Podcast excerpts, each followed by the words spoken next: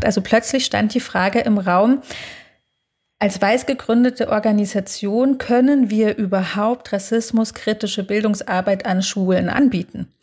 Also wer hat uns eigentlich damit beauftragt? Also und das ist ja so die, die klassische Fragestellung ähm, im Kontext von, von Allyship und Verbündeter sein.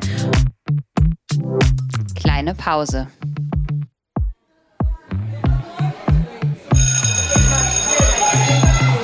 Begegnungen in der Teeküche.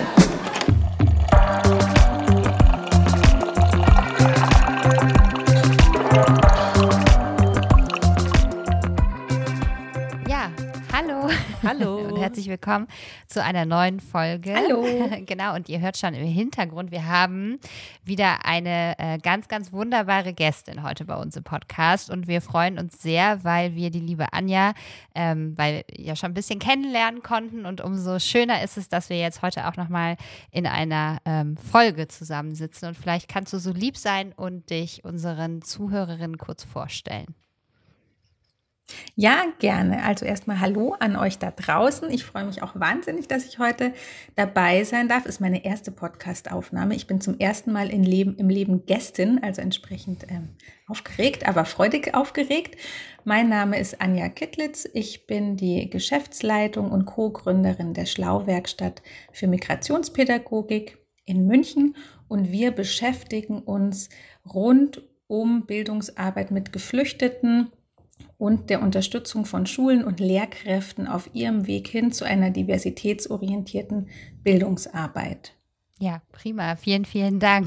Dankeschön. ähm, ja, und auch wir drei haben uns über Instagram tatsächlich kennengelernt und ähm, sind immer wieder ganz freudig überrascht darüber, wie viele tolle Menschen man äh, auf dieser Plattform kennenlernt, die man vielleicht so direkt nie äh, kennengelernt hätte. Und ähm, ja, vielleicht im Kontext für alle ZuhörerInnen, ähm, ihr wisst ja, wenn ihr uns schon ein bisschen länger hört, dass wir ähm, versuchen, auch in unserer eigenen Schule, beziehungsweise auch viel darüber sprechen, wie man in der eigenen Bildungsarbeit, das muss ja gar nicht unbedingt die Schule sein, äh, die man macht, ähm, wie man da quasi vorgehen kann, wenn es darum geht, wie kann man Menschen sensibilisieren, wie kann man sich selber fortbilden, wie kann man sein ähm, eigenen Unterricht rassismuskritisch gestalten und so weiter und so weiter. Ähm, und da kommt die Schlauwerkstatt ins Spiel, da kommt die Arbeit ins Spiel, die du schon ganz, ganz äh, viele Jahre machst. Und ähm, ich glaube, dass äh, das, was ihr bietet, das, was ähm, ihr schon vorgearbeitet habt und jeden Tag an Arbeit leistet, ähm, ja, ein, ein riesiges Repertoire letztlich tatsächlich bietet. Und ähm, ihr seid eine tolle Informationsquelle, ihr bietet Workshops an, ihr begleitet Projekte in Schulen, ihr begleitet Lehrkräfte, Arbeitsgemeinschaften, aber auch ganze Schulen, ganze Kollegien mit eurer Arbeit. Und ich glaube, dass sehr viele Zuhörerinnen nach dieser Folge sagen werden, oh mein Gott, wieso habe ich nicht vorher gewusst, dass es dieses Team gibt, dass es dieses Projekt gibt? Und ähm, Eventuell wäre es eine gute Idee, das war für uns zumindest total aufschlussreich und total spannend, wenn du noch mal ein bisschen erzählen könntest, wie es eigentlich überhaupt zu diesem Projekt gekommen ist und wie du da quasi reingerutscht bist und heute so ein wichtiger Teil von diesem Projekt geworden bist. Das mache ich sehr gerne. Also die Geschichte nahm ihren Anfang ganz ohne mich, ähm, nämlich vor inzwischen 21 Jahren. Ähm, und zwar ähm, hatten wir damals die Situation, ich spreche jetzt mal, wir sind ja in München, also spreche ich für Bayern und den Münchner Raum, dass es jungen Geflüchteten damals nicht möglich war, wenn sie mit einem Alter von über 16 nach Deutschland gekommen sind, ähm, dass es ihnen nicht möglich war, an eine Regelschule zu gehen und dort ihren Schulabschluss zu machen. Und der Gründer unserer Institution Schlau, Michael Stenger, der hatte damals eine Sprachschule ähm, für insgesamt Menschen, die Deutsch lernen möchten. Und er war ganz engagiert im Bereich des Asylrechtsaktivismus. Und entsprechend hat er in seine Deutschkurse immer mal wieder genau diese Jugendlichen aufgenommen und hat ganz schnell festgestellt, es sind junge Leute, die wollen aber nicht einfach nur Alltagsdeutsch lernen. Die brauchen viel mehr. Die möchten eigentlich hier sich ein Leben aufbauen, eine Perspektive aufbauen, eine Bildungskarriere starten und dazu brauchen sie Deutsch als Bildungssprache und sie brauchen staatlich anerkannte Schulabschlüsse. Und so ähm, nahm die Organisation Schlau ihren Anfang, indem er dann aus seiner Sprachschule tatsächlich das Schlau-Projekt gegründet hat und hat dann erstmal auch da mit einem Kursangebot gestartet, das dann ganz schnell gewachsen ist über die Jahre. Aus dem Kursangebot wurde ein tatsächlich ein Schulangebot, zunächst erstmal nachmittags, dann ist es auf den Vormittag gewechselt. Dann haben wir Schulsozialarbeiterinnen dazu bekommen, weil wir auch festgestellt haben, die jungen Menschen haben so viele Fragen, so viele Bedarfe, Lehrkräfte können das alleine gar nicht abdecken. Da braucht es eben ganz starkes Miteinander. Das heißt, wir haben auch ähm, nicht nur eben den ganzen Unterricht gemacht hin zum Schulabschluss, sondern auch ganz viel in Fragen rund um Asylverfahren begleitet und insgesamt psychosoziale Stabilisierung geleistet und den Jugendlichen einfach einen Ort zum Ankommen gegeben. Und diese Schule ist dann über die Jahre gewachsen und gewachsen, hatte dann etliche Umzüge auch hinter sich. Und wir sind dann 2000, nee, ich muss nochmal andersrum, ich muss nochmal einen kurzen Stopp machen. Genau, ähm, ganz einschneidend war dann, weil ich hatte ja erzählt, dass ähm, zur Schulgründung gab es keine keine rechtliche Möglichkeit für diese Jugendlichen in eine Regelschule zu gehen. Und das hat sich dann im Jahr 2011, 12 in Bayern geändert, denn dann wurden die sogenannten Berufsintegrationsklassen an den Berufsschulen eingeführt. Und ähm, ne, je, je nach Bundesland ist es jetzt ganz unterschiedlich benannt. Es gibt die Vorbereitungsklassen, es gibt die FABO-Klassen, es gibt eben die Berufsintegrationsklassen äh, und so weiter und so fort. Also wir haben jetzt zum Glück inzwischen deutschlandweit ein System, dass es den Jugendlichen jetzt ermöglicht, in Regelschulen zu gehen. Und dafür war die Schlau-Schule mit auch ein Vorbild. Wir hatten im Jahr 2011 Besuch vom bayerischen Kultusminister und der hat sich das angeguckt und hat festgestellt, ähm, dass da einfach ein wahnsinnig hoher Bedarf ist und dass das Schulsystem hier ganz dringend nachziehen muss. Das haben sie gemacht und sie haben jetzt auch wirklich über die Jahre ein sehr stabiles und breit aufgestelltes System entwickelt. Genau. Und ähm, wir waren Vorbild für dieses System, sind aber dann auch Teil dieses Systems geworden und wurden dann 2014 mit der Schule und mit der Arbeit, die wir dort gemacht haben, von, dem, ähm, von der Deutschen Schulakademie ausgezeichnet mit dem Preis der Jury des Deutschen Schulpreises. Und dann kam ja 2015 der lange Sommer der Migration. Und diese beiden Ereignisse in Kombination, also sprich diese Einführung der Berufsintegrationsklassen in Bayern und der lange Sommer der Migration, würde ich jetzt im Nachgang sagen, waren die Gründungsmotoren sozusagen für die Arbeit, die wir heute in der Schlauwerkstatt machen. Ähm, genau, weil, also warum waren das die Gründungsmotoren? Ähm, wir haben einfach ganz viele Anfragen bekommen in der Schlauschule, wie wir diese Arbeit machen und wie der Unterrichtsalltag bei uns aussieht und welche Jugendlichen in die Klassen kommen und ähm, was sie wirklich für Bedarfe haben und wie man den Unterricht aufbaut, wie geeignetes Material aussieht. Also wirklich Tausende von Fragen von Lehrkräften, die neu angefangen haben in diesen Klassen und die nicht genuin dafür ausgebildet waren. Manche schon, aber die allermeisten einfach nicht und für die war das Neuland. Und anfangs haben wir die Lehrkräfte alle zu uns eingeladen und haben auch ganz viele Hospitationen ähm, angeboten, angeboten. Aber das wurde schlichtweg zu viel, sowohl für die Schülerinnen als auch für die Lehrkräfte und für alle anderen, die in der Schule gearbeitet haben. Und wir haben gesagt, wir brauchen eigentlich so eine Art Tag der offenen Tür, wo wir das mal fernab vom Unterricht ähm, aufmachen können, zeigen können, auch Raum für die Fragen geben können, aber ohne dass wir den Unterricht stören und dass wir die Zeit der Jugendlichen stipitzen. Und ganz ehrlich wollten wir auch kein Zoo sein. Also das ist ja auch immer eine ganz schwierige Gemengelage, ne? die Tür aufzumachen, sagen, kommen Sie mal rein und schauen Sie mal, was hier alles so passiert. Ähm, und dann haben wir tatsächlich die Hospitationen sehr stark begrenzt und haben umgeschwenkt auf Fortbildungsangebote. Und das haben wir dann, habe ich damals gemacht mit einer Kollegin federführend und noch mit ganz vielen anderen lieben Kolleginnen aus dem Lehrerkollegium, from scratch sozusagen, haben wir unsere erste Fortbildung gegeben und haben dann aus dieser ersten Fortbildung ganz viele Fortbildungen gemacht. Und als es dann irgendwann so viele waren, dass die auch in der Schule keinen Platz mehr hatten, haben wir dann 2016 die Werkstatt gegründet und die mit der Aufgabe versehen, ausschließlich dafür zuständig zu sein, Fortbildungen für Lehrkräfte zu machen und Lehrmaterial zu entwickeln. So, jetzt mache ich erstmal einen Punkt. eine, eine lange und spannende Geschichte. Ähm, ihr seid natürlich nicht die einzige Institution, ne? also das klingt jetzt äh, gerade so ein bisschen so, als wenn wir so alle müssen jetzt, also ihr müsst jetzt die ganze Arbeit für ganz Deutschland übernehmen, weil euch alle engagieren. Nein. Also es gibt natürlich in vielen, vielen Städten ähm, ganz, ganz viele tolle ähm, Initiativen und so weiter. Ähm, es ist so ein bisschen Zufall, dass wir jetzt aufeinander gestoßen sind.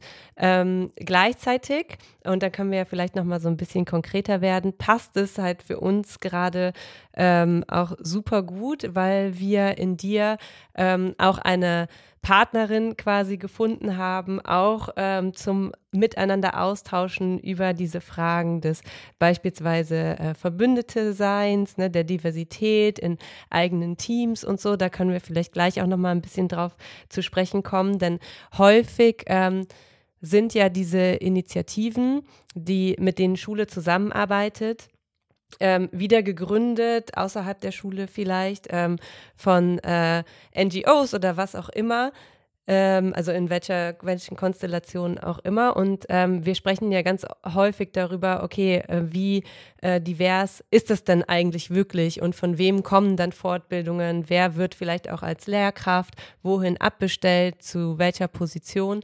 Und ähm, das ist für uns äh, gerade auch ein großer Mehrwert, dass wir uns auch untereinander darüber so ein bisschen austauschen könnten und auch schon ausgetauscht haben. Ähm, vielleicht kannst du aber dennoch, bevor wir auf diese Aspekte so ein bisschen zu sprechen kommen, ähm, nochmal sagen, dass wenn man jetzt eine Schule ist, so wie wir, ähm, die sich irgendwie auf den Weg machen will, diskriminierungskritischer zu werden, ähm, äh, rassismusrelevante Dinge in der eigenen Schule aufzudecken, da sensibler zu werden. Wie geht ihr dann so vor? Weil unsere HörerInnen sind ähm, äh, viele, viele LehrerInnen und äh, zukünftige Lehrerinnen. Und ähm, was, was kann man sich denn konkret darunter vorstellen, wenn ihr dann mit eurem Team als eine dieser Initiativen ähm, gemeinsam mit so einem Kollegium arbeitet oder auch mit einer Schulleitung? Was passiert dann genau? Mhm. Genau, also ich glaube, das, das wichtigste Stichwort hast du schon gegeben. Wir sind eine Initiative von vielen. Und das ist auch so ein Grundverständnis, das wir in uns tragen, dass wir sagen, wir sind ein Baustein von vielen Bausteinen, die es braucht, um äh, ein vielfältiges Mosaik einer partizipativen und diskriminierungskritischen Schule zu gestalten. Also insofern ähm, ist es uns immer ein großes Anliegen, zunächst mal mit der Schule ins Gespräch zu gehen und zu sagen, ähm, Wer seid ihr? Wo steht ihr und was braucht ihr? Und was wir grundsätzlich im Gepäck haben, neben unseren Materialien, ist ein Programm, das nennt sich Gemeinsam Schlau für starke Schulen in der Migrationsgesellschaft. Und Gemeinsam Schlau ist so aufgebaut, dass es auch wiederum, also Bausteine ist so ein bisschen unser Leitmotiv. Auch dieses Programm besteht aus einzelnen Bausteinen. Es besteht aus einem Beratungsangebot für sowohl die Schule als Ganzes als auch für die Schulleitungen beziehungsweise auch vielleicht interessierte AG-Leitungen. Kommt ganz drauf an, wer sozusagen so ein Format ähm, haben möchte. Es besteht aus Workshops für pädagogische Fachkräfte. Das sagen wir explizit so, weil es tatsächlich alle Fachkräfte einbeziehen soll, die an einer Schule tätig sind, von den Lehrkräften über Schulpsychologinnen, über Sozialarbeiterinnen, bis aber hin auch, und da ähm, ist es ein sehr weiter Fachkräftebegriff, vielleicht sind auch Ehrenamtliche an der Schule engagiert, vielleicht auch externe Projekte, ähm, die regelmäßig an der Schule sind. Also wirklich alle dürfen und sollen mit einbezogen werden. Es gibt Workshops explizit für SchülerInnen. Das ist uns auch ganz wichtig. Und es gibt Workshops perspektivisch und auch schon bestehend, die die Perspektive der Eltern mit einbeziehen. Also es geht uns wirklich darum, mit dem Programm Schulen als Ganzes zu begreifen und als Ganzes zu begleiten. Und als dritten Baustein haben wir ein Netzwerk im Gepäck, das natürlich ganz klassisch die Aufgabe hat, miteinander zu vernetzen und in den Austausch zu treten. Ähm, aber wir haben gesagt, das Netzwerk soll moderne Formate haben, Formate, die Spaß machen. Ähm, das heißt, uns geht es darum, die Schulen, die teilnehmen, deutschlandweit miteinander ins Gespräch zu bringen, in den Austausch zu bringen, aber so, dass man nicht das Gefühl hat, ach und jetzt fahre ich zweimal im Jahr auf ein Netzwerktreffen und dann ist es halt wieder so ein Netzwerktreffen, wo alle mal kurz was erzählt haben. Ich fahre wieder heim und wusste eigentlich gar nicht, warum ich da war und äh, was wir überhaupt gemacht haben. Entsprechend haben wir gesagt, Instagram ist für uns oder insgesamt die sozialen Medien ist für uns eine ganz wichtige Plattform, weil sie niederschwellig ist im Zugang, weil es einfach in den Alltag zu integrieren ist. Ähm, und insofern werden einzelne Netzwerkangebote via soziale Medien beziehungsweise auch in digitalen Räumen stattfinden. Und wir werden Angebote vor Ort machen, die dann zum Beispiel Wandercoachings sein können, um auch Lehrkräften einfach mal die Möglichkeit zu geben, in anderen Räumen als Schule zu sprechen und zu denken und auch miteinander zu reflektieren und um sich einfach mal auch loszuschütteln vom Alltagsballast, den man so hat und der einen ja auch oft daran hindert, sich mit genau diesen Themen auseinanderzusetzen. Genau, und dann geht das Ganze so, Wer Interesse hat, an dem Programm teilzunehmen, darf sich jederzeit bei uns melden. Und ähm, wir haben natürlich Infomaterial, aber vor allem ist es uns wichtig, mit den interessierten Personen zunächst mal zu sprechen. Was interessiert euch an dem Programm? Was habt ihr vor? Weil das Programm in sich flexibel gestaltet ist. Das heißt, es ist kein Programm, wo man weiß, es läuft genau ein Jahr und genau fünf Bausteine und danach ist es finito, sondern ähm, man kann sich auswählen, welchen Schuljahresrhythmus haben wir? Wie läuft unsere Schulentwicklung gerade? Wo passt es rein? Ah, wir haben eher so ein Bedürfnis von ein, einem Jahr intensiver Arbeit oder nein, wir wissen schon, wir können irgendwie nur drei Veranstaltungen pro Jahr machen. Wir werden es über zwei Jahre ziehen. Also es ist alles möglich. Und man hat in den Themen auch Möglichkeiten, die, sich die Themen so zu stecken, wie man es braucht. Also das heißt, wir waren gestern mit einer Bremer Schule am Start, hatten dort unseren ersten Workshop und die haben sich ganz stark auf das Thema Sprache verlagert. Beispielsweise Sprache und ähm, Konfliktarbeit ist so deren Interessenschwerpunkt. Und andere Schulen werden andere Schwerpunkte wählen.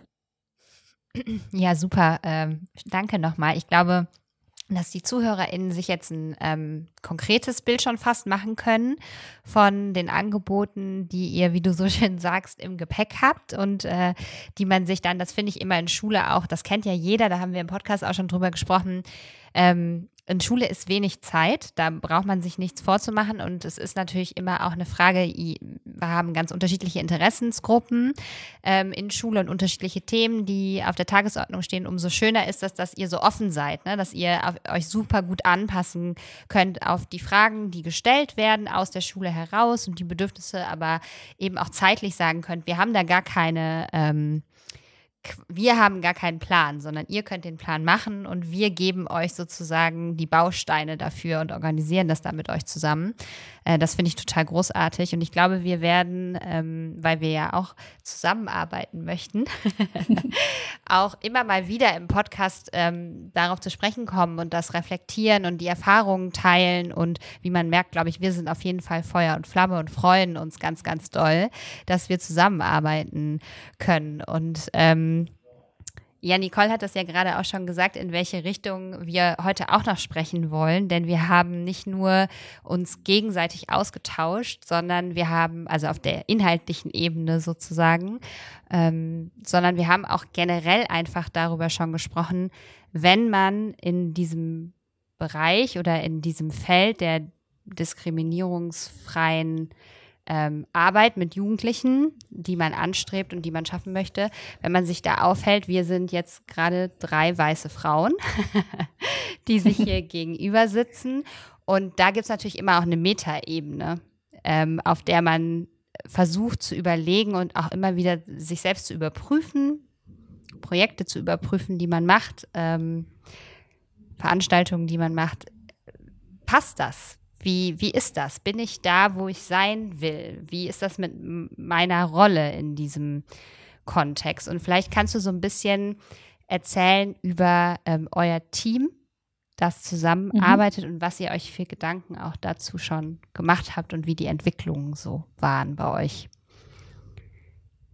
Also das ist tatsächlich, ist es ein riesiges Thema bei uns und das ist ein Thema, das uns schon immer, immer begleitet. Das hat uns schon begleitet, bevor es die Werkstatt gegeben hat, weil es uns natürlich schon auch als Lehrkräfte im Unterricht mit ausschließlich jungen Geflüchteten begleitet hat. Ne? Auch da ist es ähm, tatsächlich auch im Team schon auffällig gewesen. Wir waren ein fast ausschließlich weißes Team, das mit jungen Geflüchteten arbeitet, in einem Klassenraum, das der im ganz Speziellen von den verschiedensten Machthierarchien durchzogen ist. Also nicht nur Lehrer-SchülerInnen-Gefälle, ähm, dann ähm, weiße privilegierte Positionen. Dazu kommt dann im Kontrast nochmal ähm, junge Asylsuchende, die versuchen in Deutschland Fuß zu fassen. Also es ist ja ein sehr, sehr, sehr, sehr komplexes Feld, aus dem wir kommen. Und insofern haben wir uns in unserer Schulpraxis da auch immer ähm, tatsächlich nach dem Unterricht auch ganz viele Gedanken gemacht, ganz, schlichtweg indem wir zusammengesessen sind. Es gab bei uns ähm, ganz am Anfang, glaube ich, war das immer Freitagnachmittags, es hieß Intervision. Da waren wir auch noch ein ganz kleines Team und damals war ähm, gab es ja die Werkstatt noch nicht und ich kam gerade frisch aus dem Studium. Da saß ich dann auch eher so als Zuhörerin dabei. Aber da haben sich die Lehrkräfte ähm, ganz intensiv darüber ausgetauscht, was gerade in den Klassen passiert und auch ganz ganz äh, nah dran an ganz kleinen Interaktionen zwischen ihnen selbst mit Schülerinnen und wie man Dinge am nächsten Tag einfach anders und besser machen kann und warum dieser Konflikt jetzt zum zehnten Mal aufgetreten ist und was da eigentlich dahinter stecken könnte. Also und das war immer sehr, sehr nah dran und das war für mich eigentlich der Moment, wo ich sagen muss, da habe ich ähm, angefangen, mich in, in, in die Idee schlau zu verlieben und mich da auch zu Hause zu fühlen, weil ich das, ähm, weil ich so Schule bislang nicht kannte. Es war mir neu, dass da einfach so nah dran gearbeitet wird und dass das auch so eine große Rolle spielt. Und wir haben diese Idee dann weitergetragen in die ersten Fortbildungen und haben dann auch gemerkt, es ist auch was, das beschäftigt auch Lehrkräfte in anderen Klassen und an anderen Schulen. Und wir hatten aber damals natürlicherweise würde ich sagen, noch einen etwas anderen Fokus, weil wir sind immer davon ausgegangen, es geht um die Fragestellung, ähm, wie mit jungen Geflüchteten auf Augenhöhe zusammenzuarbeiten. Das war so ein Claim, mit dem wir begonnen haben. Und das hatte dann, es hat einfach eine ganz lange Entwicklung, weil irgendwann kommt man zu dem Punkt, es gibt gar keine Augenhöhe. Ne? Und wenn wir von der Augenhöhe sprechen, dann ist das eigentlich immer so ein bisschen Augenwischerei und eigentlich müssten wir ganz offen über die Machtgefälle sprechen, die wir wahrscheinlich nie wegkriegen aus dem Klassenraum. Und ähm, das, das mit den Schülern auch offen zu thematisieren und da eher ein Bewusstsein dafür zu schaffen und dann wieder miteinander zu arbeiten und ins Gespräch zu gehen. Das ist so die, die eine Seite. Und die andere Seite ist, dass wir ähm, mit den Veranstaltungen, die wir anfangs gemacht haben, auch sehr stark inhaltlich darauf abgehoben haben, wie Unterricht für Menschen, die in Deutschland ankommen und wenig Schulerfahrung haben, so gestalten, dass nach sehr, sehr kurzer Zeit, also sprich nach ungefähr zwei Jahren, ein staatlicher Schulabschluss möglich ist. Das ist eine ganz andere Zielsetzung, als wie wenn wir jetzt fragen, wie kann ich in meiner Schulgemeinschaft diese so gestalten und meine Rolle so finden, dass die Schulgemeinschaft in sich partizipativer, inklusiver und diversitätsorientierter wird. Also das heißt, für uns haben sich auch die Fragestellungen verschoben und mit dieser Verschiebung haben wir als Team wiederum festgestellt, auch wir müssen uns ganz neue Fragen stellen. Und ähm, mit der Entwicklung dieses Programms sind wir dann zu dem Punkt gekommen, im Sommer uns zum ersten Mal tatsächlich auch als weiß gegründete Organisation zu verstehen. Und das war für uns ein ganz wichtiger Moment und ist es noch, ähm, weil das ist ja auch wiederum ein Prozess, dass wir das dann mal so quasi wie aufgeschrieben haben für uns als Organisation, hat natürlich auch Hausaufgaben mit sich gebracht. Also plötzlich stand die Frage im Raum, als weiß gegründete Organisation können wir überhaupt rassismuskritische Bildungsarbeit an Schulen anbieten? Also wer hat uns eigentlich damit beauftragt? Also und das ist ja so die, die klassische Fragestellung ähm, im Kontext von, von Allyship und Verbündeter sein. Und also quasi langer Rattenschwanz, dürfen wir das überhaupt? Also es hat plötzlich, hatte das auch eine Existenzfrage mit sich gebracht. Ähm, und es ist auch nicht so, als hätten wir auf diese Existenzfrage schon die endgültige Antwort gefunden. Ich glaube, das ist auch der Trick an der Sache, dass man sie nie finden wird. Sondern wir haben gesagt, wir wollen uns da ganz intensiv damit auseinandersetzen. Und wir möchten uns da selber auch nochmal intern auf eine Reise begeben und haben jetzt gesagt, wir werden ähm, über die kommenden Monate selbst auch nochmal eine rassismuskritische Begleitung in unserem Team ähm, starten. Haben da eine Organisation auch eingeladen, das mit uns gemeinsam zu machen. Und auch wiederum diese Erfahrungen würden wir gerne an die Schulen spielen. Ähm, jetzt habe ich gesagt, das ist so der, der eine und der zweite Part. Und der dritte Part ist, dass wir auch festgestellt haben auf unserem Weg, es war schon immer unser Wunsch und unsere Hausaufgabe, unser Team diverser zu gestalten. Und ähm, das klingt jetzt blöd, wenn ich jetzt sage, das haben wir jetzt geschafft, weil dar darum geht es nicht, sondern es ist, es ist eher die Aufgabe oder die Frage, ähm, wie schafft man die Strukturen so, dass sich nicht immer nur weiße Personen auf Stellen bewerben. Also was muss ich auch als Organisation verändern, um die Türen aufzumachen und nicht nur um den Satz hinzuschreiben, Bewerbungen ähm, von People of Color und schwarzen Menschen ähm, werden begrüßt, sondern auch zu sagen, welche Netzwerke muss ich überhaupt bedienen? Wen muss ich ansprechen? Und welche Verbindungen fehlen mir, wenn ich sage und das ganz ernst meine, diese Organisation ist weiß gegründet, aber sie soll nicht weiß bleiben? weil das für unsere Arbeit ganz elementar ist. Ja, ich finde, das ist so, so ein wichtiger Punkt und ich finde es auch total ähm, gut, da mal total offen drüber zu sprechen, denn ich habe ganz, ganz häufig das Gefühl, dass wenn man anfängt, sich mit ähm, diesen Themen auseinanderzusetzen, dann ähm, erkennt man ja plötzlich viele Dinge, die man vielleicht vorher noch nicht so äh, gesehen hat. Ähm, in dem Fall meistens Privilegien, die man so mit sich rumträgt und kommt dann zu diesem Punkt ähm, der Erkenntnis, ich bin sowieso schon auf äh, dieser Diskriminierungsebene, ähm, was jetzt Rassismus angeht, total privilegiert kann ich jetzt überhaupt irgendwie Raum einnehmen? Kann ich überhaupt irgendwas tun? Oder ähm, kann es nur um das äh, oder sollte es nur um das Pass the Mic Raum frei machen und ähm, ja eben äh, Privilegien abgehen geben gehen? Und da stecken wir als LehrerInnen ähm, ja häufig in, in einem Dilemma, denn ähm, das kann man vielleicht im Privaten tun, ne? oder vielleicht auch ähm, in, in anderen Berufen. Aber wir können ja jetzt nicht einfach sagen, ähm, okay, dann geben wir unseren Job auf und dann äh, wird es schon funktionieren, dass dann äh, plötzlich mehr Diversität im Lehrerinnenzimmer herrscht. Und da kommt man natürlich ähm, an so einen Punkt, wo man, wo man wirklich überlegen muss, shit, wie gehe ich damit denn jetzt um? Ich möchte irgendwie was tun ähm, und ich finde es nicht okay, äh, so wie es ist. Und gleichzeitig möchte ich aber auch äh, nicht diese, ähm, ja, diese, diese Stimmen, die man dann hört oder das, was man lernt, negieren, die mir, die mir sagen, naja, ihr müsst eigentlich ähm, auch ein bisschen Platz schaffen, weil den kann ich in dem Moment ja irgendwie gar nicht schaffen.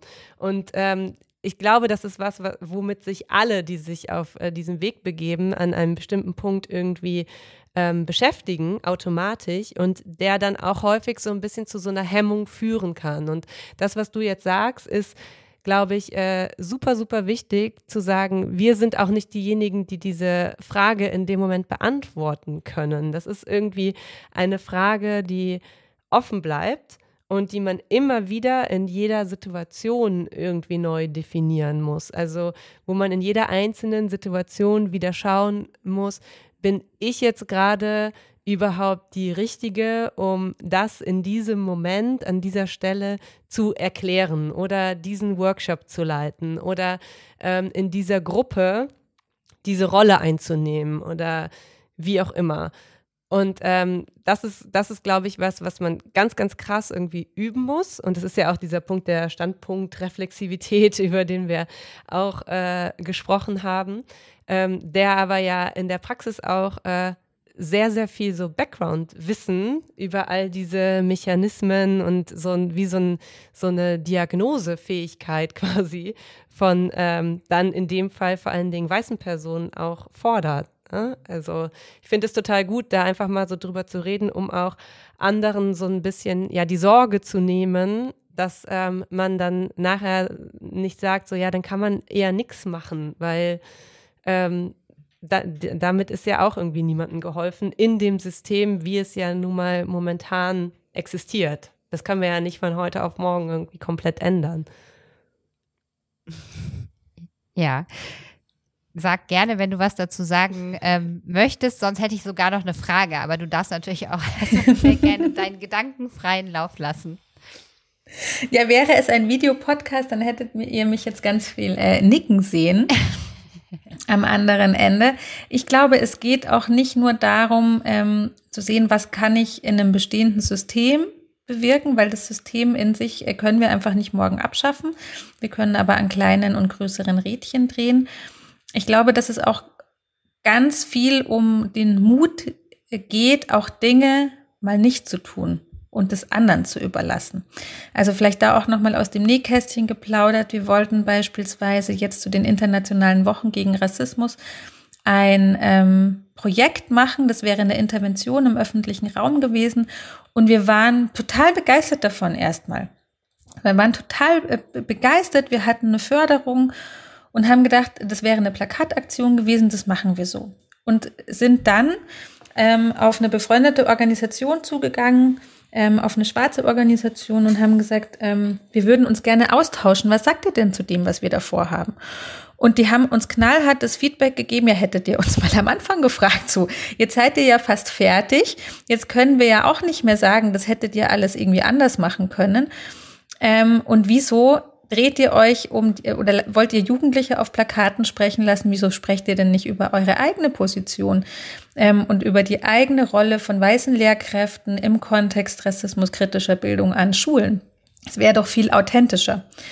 Und ähm, das war erstmal, das war erstmal uff, weil wir waren ja so überzeugt von dem Projekt.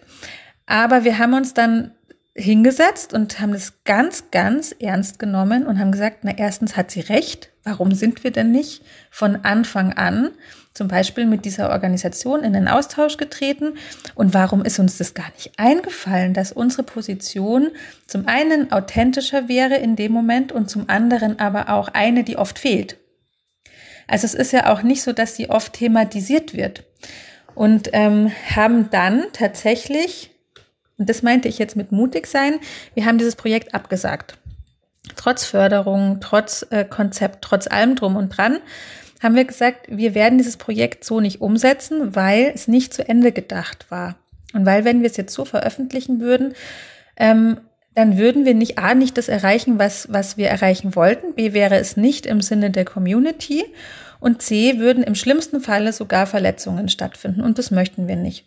Und wir haben das Projekt in die Schublade gelegt und gesagt, vielleicht kommt irgendwann der Tag, da werden wir das ähm, nochmal Revue passieren lassen und nochmal umkrempeln, nochmal neu aufsetzen, vielleicht auch nicht. Aber wir haben jetzt hier erstmal Hausaufgaben. Und ähm, das ist, glaube ich, ganz wichtig. Ähm, da auch äh, Karim Ferraidoni, ich hatte im letzten Podcast und er war ja auch bei uns zu Gast, hat er gesagt, ähm, sanft zu sich selbst sein und da so ein bisschen auch großzügig zu sein, aber nicht den gleichen Fehler immer wieder machen. Und äh, das fand ich nochmal einen ganz wichtigen Satz. Zum einen dann zu sagen, ja shit, das haben wir jetzt nicht optimal geplant, sanft zu uns selbst, aber wir stellen das Projekt ein und wir machen den Fehler auch nicht nochmal. Also das wird uns so ganz bestimmt auch nicht nochmal passieren. Und so ist es halt so ein Stück äh, oder schrittweises Lernen als als Organisation, als Team, als Einzelpersonen. Und ich glaube, dass es ähm, auch genau so in Schulen und im schulischen Alltag gehen kann. Mhm. Ich finde das ein riesengroßes, äh, super gutes Zeichen, dass ihr dann einfach gesagt habe, das macht ja, es ist ja ein besseres Zeichen, das dann einfach nicht zu machen mit der Plakataktion, weil wir einfach aus dem Lernprozess rausgegangen sind mit der Erkenntnis, wir sind das von Anfang an falsch angegangen, obwohl wir es gut gemeint haben, obwohl die Intention super war, obwohl wir ganz viel Arbeitszeit investiert haben, aber wir sind halt quasi aus der, aus der ähnlichen Perspektiven, vermute ich, an dieses Projekt herangetreten und haben uns aus ähnlichen Perspektiven Gedanken gemacht und haben deshalb vielleicht in dem Moment, das ist ja total menschlich, selbst bei sehr hochprofessionalisierten Menschen, ähm, manche Perspektiven nicht mit einbezogen. Und das ist, finde ich, total gut. Und ich finde das auch super, dass du das gerade mit uns geteilt hast. Ähm, und das zeigt eben auch wieder, auf wie viel Ebenen Lehrkräfte oder Menschen, die im Bildungssystem arbeiten, aber auch generell wahrscheinlich, ähm, lernen können und auch in welchem Alter und vor allem auch von wem lernen können. Und das knüpft ja auch so ganz gut an an das, was du eben gesagt hast, was ich auch unglaublich spannend finde, als du gesagt hast, ähm, darüber gesprochen hast, wenn Stellen ausgeschrieben werden. Ähm, wie kann man denn sich selber nicht nur als Arbeitgeber vielleicht oder Arbeitgeberin attraktiver machen für schwarze Menschen, für BPOC, sondern wie kann man von vornherein wieder einen Raum eröffnen, der ähm, geradezu dazu einlädt, weil Strukturen schon da sind, weil ähm, Fragen schon gestellt worden sind, weil es schon Projektideen gibt, weil es aber auch auf der anderen Seite einen ganz großen Bedarf an Expertise aus dieser Richtung gibt. Wie kann ich das denn publik machen?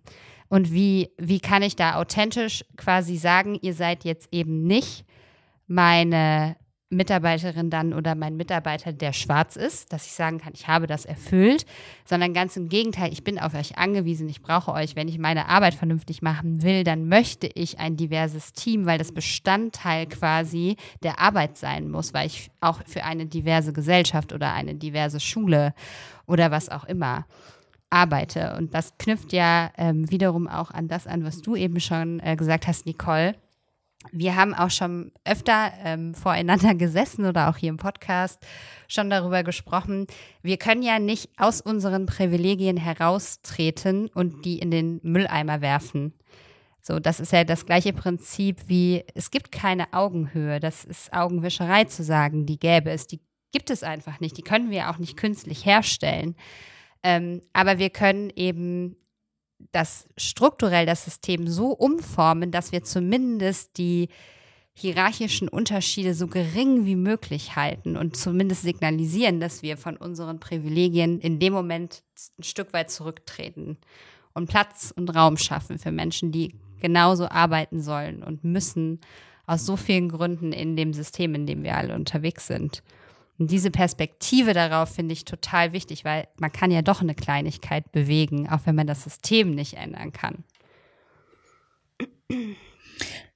Ja, und vielleicht kann man da auch noch mal ganz praktisch ähm, erzählen, als ähm, als anfangs diese Berufsintegrationsklassen eingeführt wurden, war an den staatlichen Regelschulen kein äh, qualifizierender Hauptschulabschluss beispielsweise vorgesehen. Das gab es nicht. Und das basierte dann aber ausschließlich auf Initiative von Lehrkräften, die gesagt haben, ich habe hier Schülerinnen in meiner Klasse, die können das und die möchten das und ich melde die jetzt extern an. Und auch wenn das über den Unterricht hinausgeht, ich begleite die und ich mache die da fit dafür.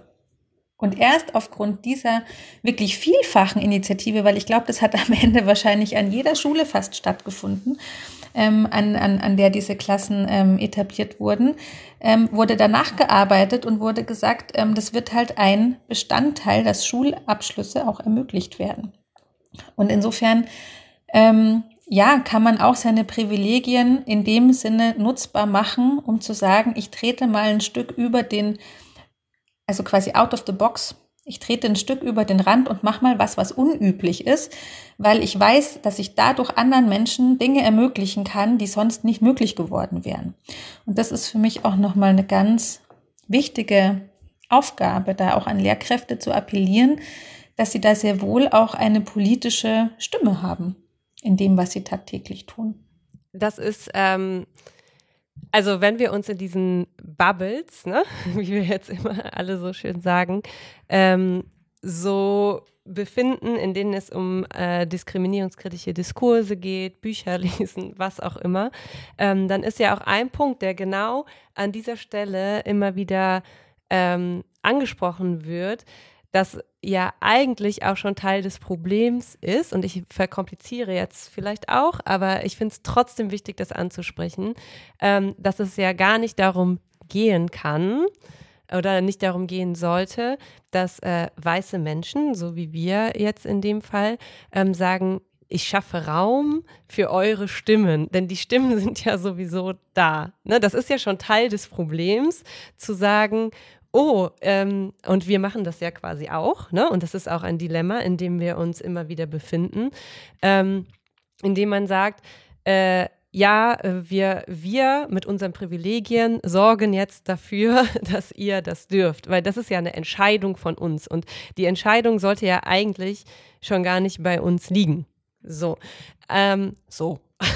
Aber im äh, Schulkontext ist es ja nun mal so, dass äh, die Entscheidung doch irgendwie bei uns tatsächlich liegt. Und das ist was, mit dem ich ganz, ganz oft zu kämpfen habe oder wir auch in dem Podcast ganz, ganz oft zu kämpfen haben, zu sagen, ähm, shit, was machen wir denn jetzt damit? Ne? Also das ist genau das, wie wenn man sagt, ja, ich möchte mich dafür einsetzen, dass unser Kollegium diverser wird. Ne? Zack, ist man in dieser Token-Falle oder in, in, in diesem Problem, äh, also vermeintlichen Problem, dass man sagt, ja, wenn wir ähm, mehr BPOC-LehrerInnen an unserer Schule haben, dann werden wir automatisch äh, rassismuskritischer, was ja Quatsch ist, ne? weil das sind ja nicht unbedingt äh, diejenigen, die das dann reintragen müssen, nur weil sie Betroffene sind.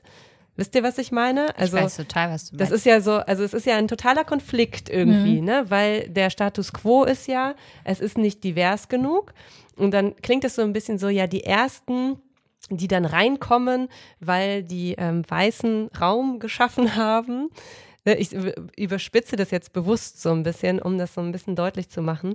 Ähm, die müssen dann nachher dafür sorgen, dass wir auch alle sensibler werden, auf, einfach aufgrund ihres Daseins. Und das ist ja schon mal viel zu viel verlangt irgendwie. Ne? Und trotzdem sind wir als Personen im Bildungssystem ja mit dieser Situation, so wie sie ist, konfrontiert. Und an dem Punkt möchte ich unbedingt nochmal auf diesen Punkt zu sprechen kommen, den du vorhin gesagt hast. Ich glaube, die einzige Lösung ist da tatsächlich immer wieder durch Netzwerke so zu fragen, ist das okay so? Und auch nicht immer nur so die eine BPOC-Freundin oder so, die es gar nicht weiß und dann immer plötzlich als Expertin dastehen muss, sondern wirklich bewusst dafür zu sorgen, ähm, sich in äh, Expertinnenkreise durch Social Media oder durch die Verset äh, Vernetzung, zum Beispiel durch euch, ähm, in, in Kreise zu begeben, die sich mit diesen Themen auseinandersetzen und dann in die Runde zu werfen, Leute, wie können wir das angehen, ohne dass man in diese Fallen tappt? Denn das ist ja wirklich bei jedem, jeder einzelnen Entscheidung irgendwie wieder zu hinterfragen, damit man nicht in diese klassischen, ne, klar ist das irgendwie auf einer, auf einer hohen Ebene des Diskurses schon, aber letztlich möchte man ja das auch nicht außen vor lassen und sagen, ähm, ich beachte das jetzt gar nicht, dass es diese Problematiken gibt.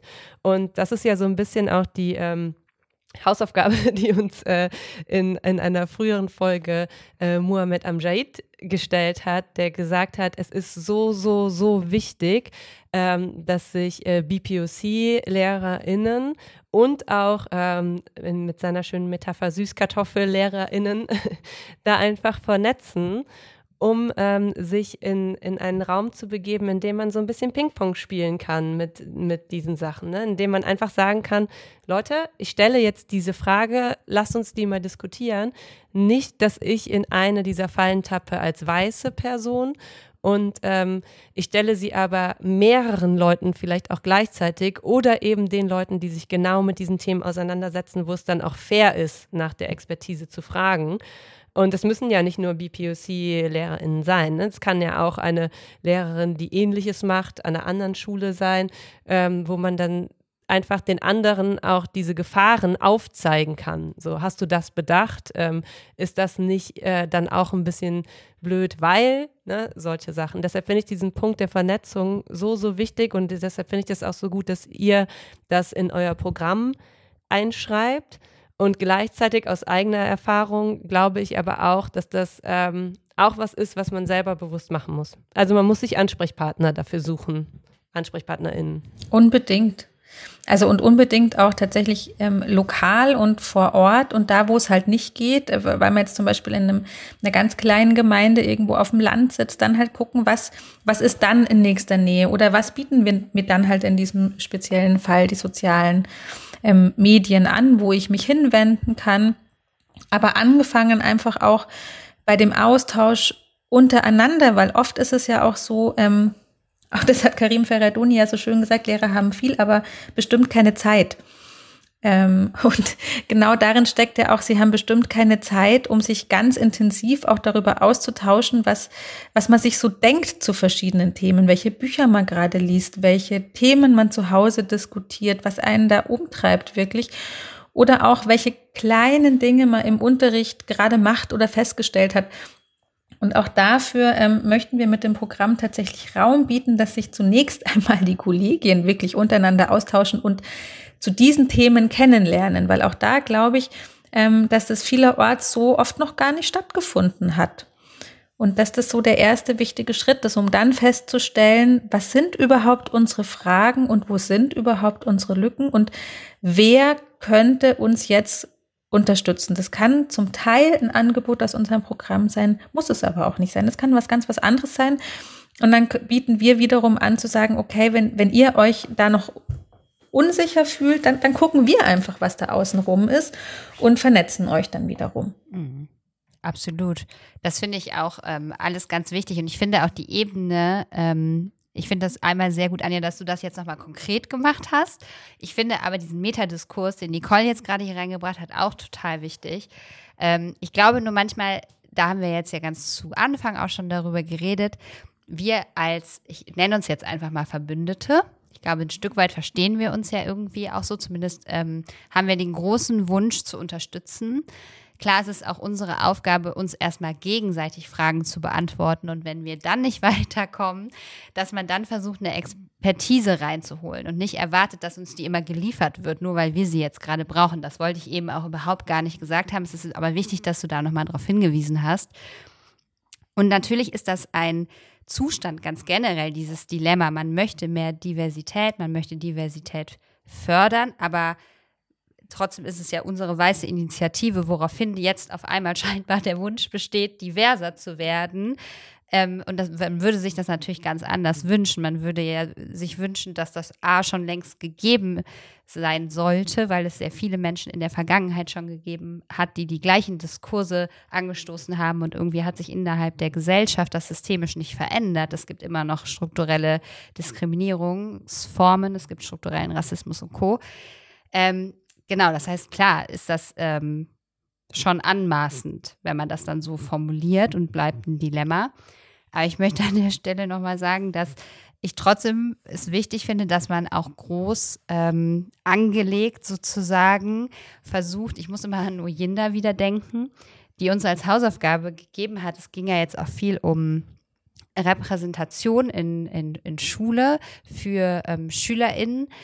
Und die hat uns ja die Hausaufgabe gegeben, die Liebe, dass wir doch da zusehen sollen, dass immer mehr ähm, junge Menschen, die ganz unterschiedlich sind, ähm, auch in den Lehrerinnenberuf gehen, damit sich sozusagen irgendwann diese weiße Initiative gar nicht mehr so in den Vordergrund stellen muss, sondern dann ergibt sich das sozusagen irgendwann hoffentlich in Anführungszeichen von alleine.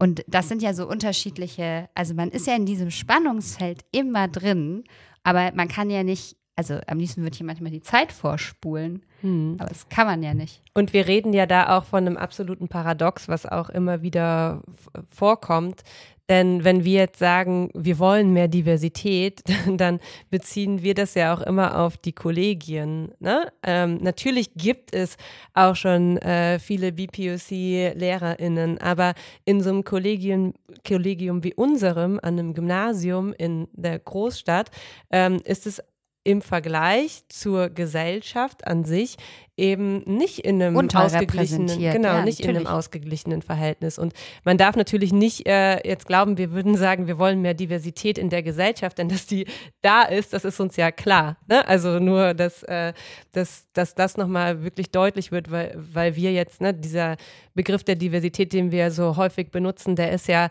in der gesamtgesellschaftlichen Debatte Jetzt nicht in Schule. Schule hängt immer so ein bisschen hinterher. In der gesamtgesellschaftlichen Debatte wird er ja oft schon ähm, wieder so ein bisschen ja, äh, ist so oldschool zu sagen, weil die Pluralität, die ist ja schon da. Ne? Also wir, wir sind ja eine diverse Gesellschaft. Es wird nur häufig nicht anerkannt. Aber Schule bildet das eben oft nicht ab. Also zumindest die Kollegien. Ne? Nur, dass da dann ähm, kein Missverständnis quasi entsteht. Ne? Und es ist natürlich klar, dass äh, das ein, ein Problem beispielsweise unseres äh, LehrerInnenzimmers ist. Hm. Ja, vielleicht kann man da nochmal auch an eine Sache anknüpfen, Anja, die du gesagt hast. Du hast ja gesagt, wenn ihr mit Schulen arbeitet oder gearbeitet habt, dann gibt es eben mit Blick in die Zukunft dann auch Netzwerkarbeit. Mhm. Ähm, was sind denn so eure Erfahrungen? Ähm, wie funktioniert das und wa was ist der große Vorteil des Vernetzens von Schulen, die ähm, sich Expertise reingeholt haben zum Thema diskriminierungsfreies äh, Arbeiten, eine diskriminierungsfreie Atmosphäre, äh, Schulgemeinschaft. Ja, fertig mit der Frage. Ähm, also ganz auf den Punkt gebracht ist es für mich der Blick über den Tellerrand. Der Blick über den Tellerrand und miteinander weiterzulernen, festzustellen, ähm, das sind andere, die stellen sich ähnliche oder die gleichen Fragen, die haben ähnliche und gleiche Probleme wie wir, die hatten genau die gleichen ähm, Vor- und Rückschritte und vielleicht auch manchmal mitunter Rückschläge, also sich darüber auszutauschen und sich dabei gegenseitig zu stabilisieren. Ähm, weil gerade in, in dem System Schule, das so geprägt ist von institutionellem Rassismus in einer Gesellschaft, die so tief von strukturellem Rassismus und Diskriminierung geprägt ist, so dass, also die Frage, die ihr stellt, warum sind unsere Lehrerzimmer nicht diverser, das liegt daran, dass struktureller ähm, Rassismus verhindert Bildungsmobilität in unserem Bildungssystem. Und das ist ja, also das ist ja ein ganz grundlegendes Problem, das nicht ein einzelnes Lehrerzimmer plötzlich lösen wird. Das können, nur ganz viele unterschiedliche Ebenen ähm, zusammen, eben die einzelne Person in ihrem Klassenzimmer, dann im Verbund im Lehrerzimmer, die Schulen dann, wenn sie sich vernetzen, miteinander, gemeinsam mit der Bildungspolitik und mit der Bildungswissenschaft. Tatsächlich, es braucht einfach ganz viele Ebenen, die hier Ausrufezeichen setzen und sagen, es muss anders werden und es kann auch anders werden und wir gehen Schritte in die, in die richtige ähm, Richtung. Genau. Also insofern ist für mich das Netzwerk ganz maßgeblich dazu da, zu ermutigen, diesen Prozess nachhaltig zu gehen und nicht nach fünf Workshops wieder aufzugeben und zu sagen, ähm, jetzt habe ich das gemacht, Haken dahinter, im nächsten Jahr wenden wir uns dem Thema Nachhaltigkeit zu. Ich will jetzt nicht sagen, dass das Thema Nachhaltigkeit ähm, nicht genauso wichtig wäre. Ähm, ich will damit vielmehr zum Ausdruck bringen, dass das einfach ein Thema ist, ähm, das ich für immer und immer in Schule mitdenken muss. Dass ich für immer und immer im schulischen Alltag mitdenken muss, aber auch grundsätzlich schon in der Lehrerinnenausbildung verankert sein müsste. Es müsste immer da sein, immer mitlaufen und für alle angeboten werden und ähm, um da jetzt nochmal an Karim anzuschließen, auch für alle verpflichtend zu sein, zu sagen, es gehört zu einer grundpädagogischen Ausbildung dazu, Wissen um Rassismus, Rassismuskonzepte, Diskriminierung und Intersektionalität einfach im sozusagen im pädagogischen Rucksack dabei zu haben und zu wissen, wann es dran ist, diese Brille aufzusetzen. Wir haben im ähm im Nachgespräch quasi, da muss ich gerade dran denken, weil wir es äh, aus Versehen auch noch aufgenommen haben und während des Gesprächs gesagt haben, äh, eigentlich hätten wir das jetzt noch aufnehmen müssen und dann haben wir gemerkt, wir haben es aufgenommen, ähm, nach der Folge mit äh, Karim Ferradoni auch gesagt, dass das Krasse ja eigentlich ist, dass ähm, eine rassismuskritische oder eine Fachdidaktik der Rassismuskritik ähm, ja letztlich auch nicht ausreichen würde, weil man ja eigentlich eine äh, Fachdidaktik der Sexismuskritik, eine Fachdidaktik ähm, der Antisemitismuskritik und so weiter bräuchte, um ähm, das Ganze äh, ja überhaupt abzudecken und haben dann gesagt, ja eigentlich müsste es ja eine Fachdidaktik der Diskriminierungskritik ähm, heißen und dann ist natürlich direkt wieder so, wie dick soll dieses Buch werden? Ne? Also da hat man natürlich direkt wieder im Kopf so, wow, das ist natürlich ein Riesenberg, den man dann irgendwie vor sich hätte. Und gleichzeitig geht es ja um diese generellen Strukturen, ähm, wie du ganz richtig sagst, das immer wieder erkennen zu können und immer wieder dazu zu lernen und immer wieder sich äh, klar zu machen, das ist nichts, was ich mit einem ähm, Workshop zu Sexismus in der Schule oder Rassismus in der Schule oder was auch immer abhake, sondern da kommt immer wieder was dazu, je nachdem, ähm, was es gerade auch für, was gerade auf der Welt passiert, ne? diese ähm, Schwerpunkte verlagern sich ja auch immer mal wieder. Ne? Was steht gerade im Fokus? Ne? So Stichpunkt äh, anti-asiatischer Rassismus ähm, im Kontext der Corona-Krise, ne? der dann einfach an Zuwachs gewinnt ne? durch äh, so ähm, globale Phänomene quasi. Und das ist ja ein immer wieder auf dem aktuellen Stand der Dinge sein, was aber gleichzeitig irgendwie so ein, äh, ja, ein, ein wie soll man sagen, ein Rucksack an Skills. Wir nutzen jetzt die ganze Zeit so die, Metapher des Rucksacks, aber es passt ja auch ganz gut. Ähm, braucht, wo man wirklich immer wieder reingreifen kann und sagen kann, okay, um das irgendwie auflösen zu können oder um ähm, da jetzt mich entgegenstellen zu können, muss ich äh, heute mal das aus dem Rucksack, also dieses Paket aus dem Rucksack rausholen und an einem anderen Tag vielleicht ein anderes. Und genau wie du jetzt richtig sagst, weil ja auch oft dieses Argument kommt, ja, was sollen wir denn noch alles machen? Ne? Also man soll irgendwie äh, sich um die Umwelt kümmern, man soll sich darum kümmern, man soll sich darum kümmern. Und mich wundert das ganz, ganz häufig, weil ich mir denke, ja, aber das ist ja Leben. Ne? Also das ist ja das, was irgendwie ähm, auf der Welt passiert. Und ähm, das heißt ja nicht, dass man das alles an einem Tag lösen muss. Also ich werde zum Beispiel ganz, ganz oft gefragt, das ist vielleicht ein ganz gutes Beispiel, um das so ein bisschen ähm, bildlicher zu machen, ob ich denn immer noch Veganerin sei, denn äh, wir würden ja jetzt diesen Podcast machen. Also so, wir würden ja jetzt. nee, das Projekt ist ne, abgeschlossen. So, äh, uns irgendwie für so, so andere Dinge einsetzen. Und man denkt sich so, Leute, was denkt ihr denn? Das sind ja keine Trends. Also, ne, das mhm. ist irgendwie so, das ist manchmal so absurd, dass dann Leute denken, ja, okay, man kümmert sich irgendwie, man kümmert sich in Anführungsstrichen, man hat jetzt so ein Thema, für das man sich einsetzt und alles andere sieht man dann nicht. Und das ist ja eine Riesengefahr in diesen Diskursen, was wir am Feminismus sehen. Ne? Was nützt ein Feminismus, der nicht intersektional funktioniert? Und ich glaube, in Schule ist das sehr, sehr plakativ oft. Also da ist es sehr, sehr ähm, zentriert, so dieses Problem. Ne, dann gibt es dann den einen Lehrer, der setzt sich für das ein und der andere Lehrer setzt sich für das ein und der macht irgendwie den Sponsored Walk für weiß ich nicht was, was ja alles super ist, aber eigentlich müssten die alle ja ständig miteinander im Austausch sein und sagen, okay, wie kann man das so fächerübergreifend quasi miteinander verbinden? Ja, also gerade auch, weil ja ähm, äh, Schule ist ja so eine Gesellschaft im Kleinen.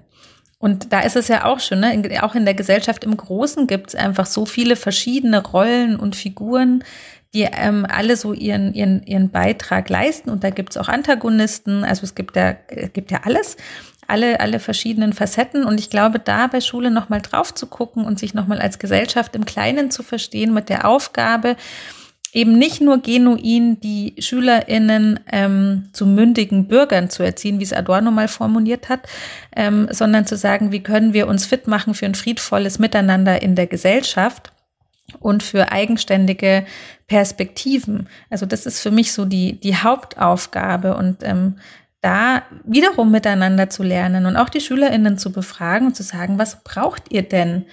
Dazu? Was fehlt euch? Und dann gucken wir, was wir quasi in den, in den Freiräumen, die es ja trotzdem gibt, immer in Form von AGs und Freistunden und Projekttagen. Also die sind nicht so viele, aber es gibt diese Freiräume. Wie können wir die so gestalten, dass wir da tatsächlich auch miteinander genau an diesen Themen arbeiten können? Ja, sehr schön. Finde ich gut.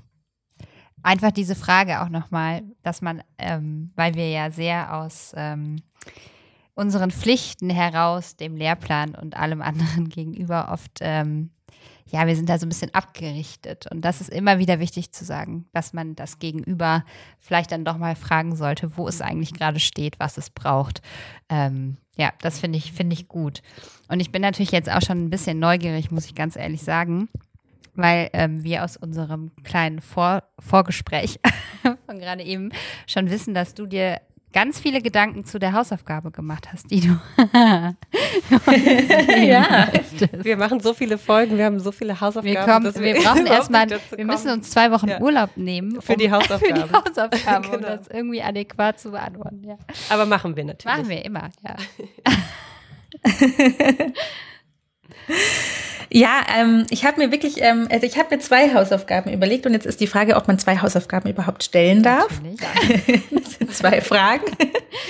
ähm, die eine Frage, die ich ähm, gerne mitgeben wollen würde, ich habe es mir auch so ein bisschen hier mitnotiert. Ähm, wo und in welcher Form gibt es in, in eurem Alltag und insgesamt im Alltag von Personen, die an Schulen arbeiten, überhaupt Platz und Raum und und Zeit für Selbstreflexion. Also wo kann man sich mal zurücknehmen und zu sagen, so, was passiert hier eigentlich und wer bin ich in diesem Spiel? Das wäre so die Hausaufgabe Nummer eins. Die spannende. ähm, die ist groß.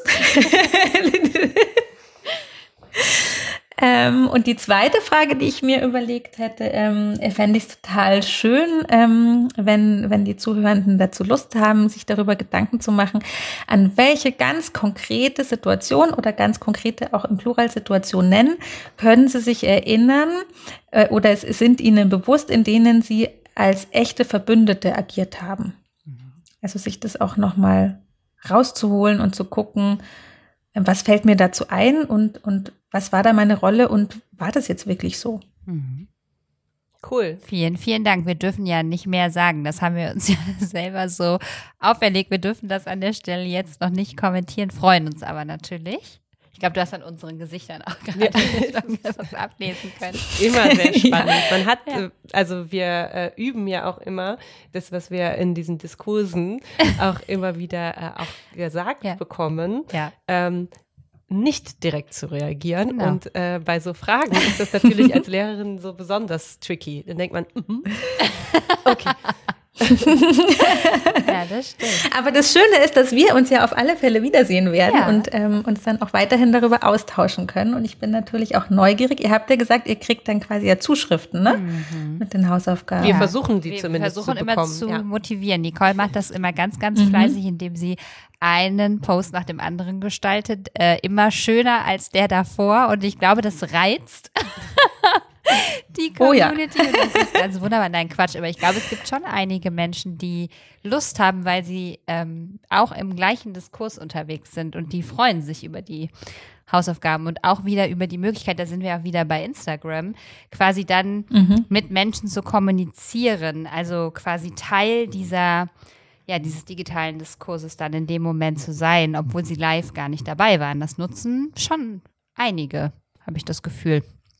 Das Und das cool. macht Spaß. Schön. Ja, genau. Okay, vielen, vielen Dank, liebe Anja, für das Dankeschön. tolle Gespräch. Ja, danke euch. Es war wirklich ganz großartig. Und danke, danke, fürs Zuhören an alle, die gerade zugehört haben. So ist es. Tschüss. Bis bald. Tschüss.